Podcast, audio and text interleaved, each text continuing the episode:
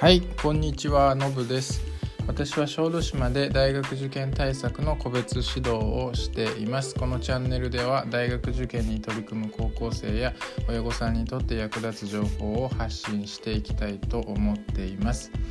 えー、まず簡単に自己紹介をしますと私は一橋大学を卒業した後にイギリスの大学院で、えー、修士号を取りました、えー、その後国家公務員として6年間働いた後に家族で、え瀬戸内海の小豆島に移住をしてきましたえ今は、え小豆島の役場で地域おこし協力隊をしながら大学受験の個別指導をしています。はい、えー、今日は第4回目ということで現代文の点数を上げるにはということについて考えてみたいと思います。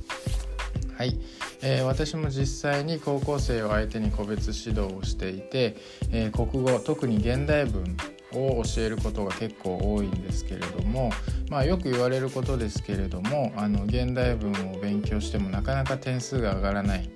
ということはあの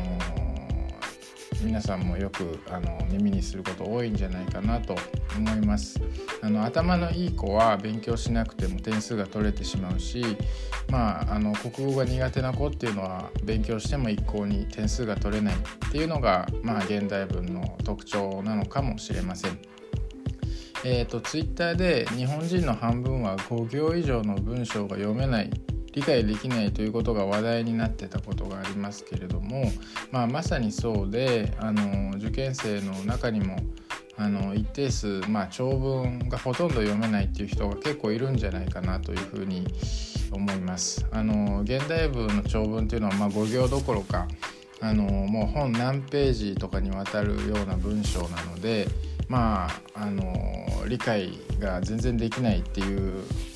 人も結構いるはずです。あのー、まあなぜ文章が読めないのか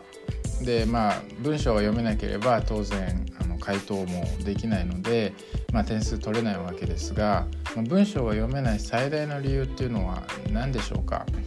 まあ私はあのまあそこ答えはですねあの単語力んじゃないかなと思ってます。まあ、私に限らずこれは受験業界でも、まあ、多くの人が指摘していることではあるんですが、まあ、あの英語を読めるようになるには、まあ、単語力ボキャブラリーが何より大切であるっていうのはよく言われると思うんですけど、まあ、現代文でも本当にそれは同じで単語力語彙力ボキャブラリーっていうのが、まあ、非常に肝になるんじゃないかなと思います。まあ、特にですねあの評論文の場合はですね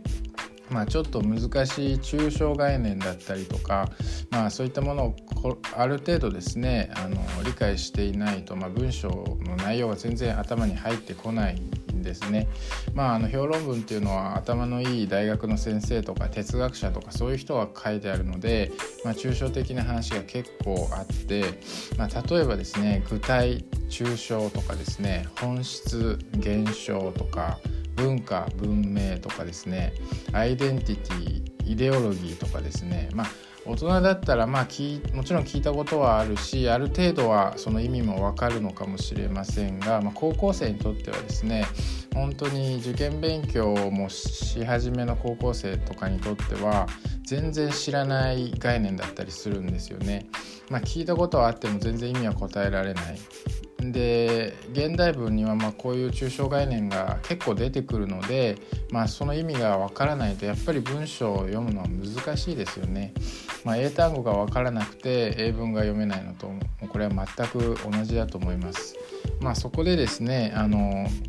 まあ、まずは現代文の用語集っていうのが結構、まあ、キーワード集ですね、まあ、こういうものがあの本屋さんに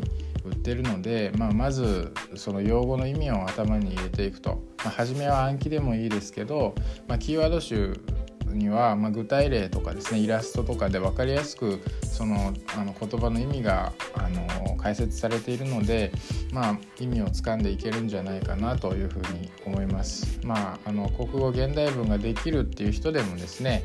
あのぜひその日本語の単語力っていうのをまあ、こういうキーワード集を使ってつけてもらえるともう成績はより安定してくるので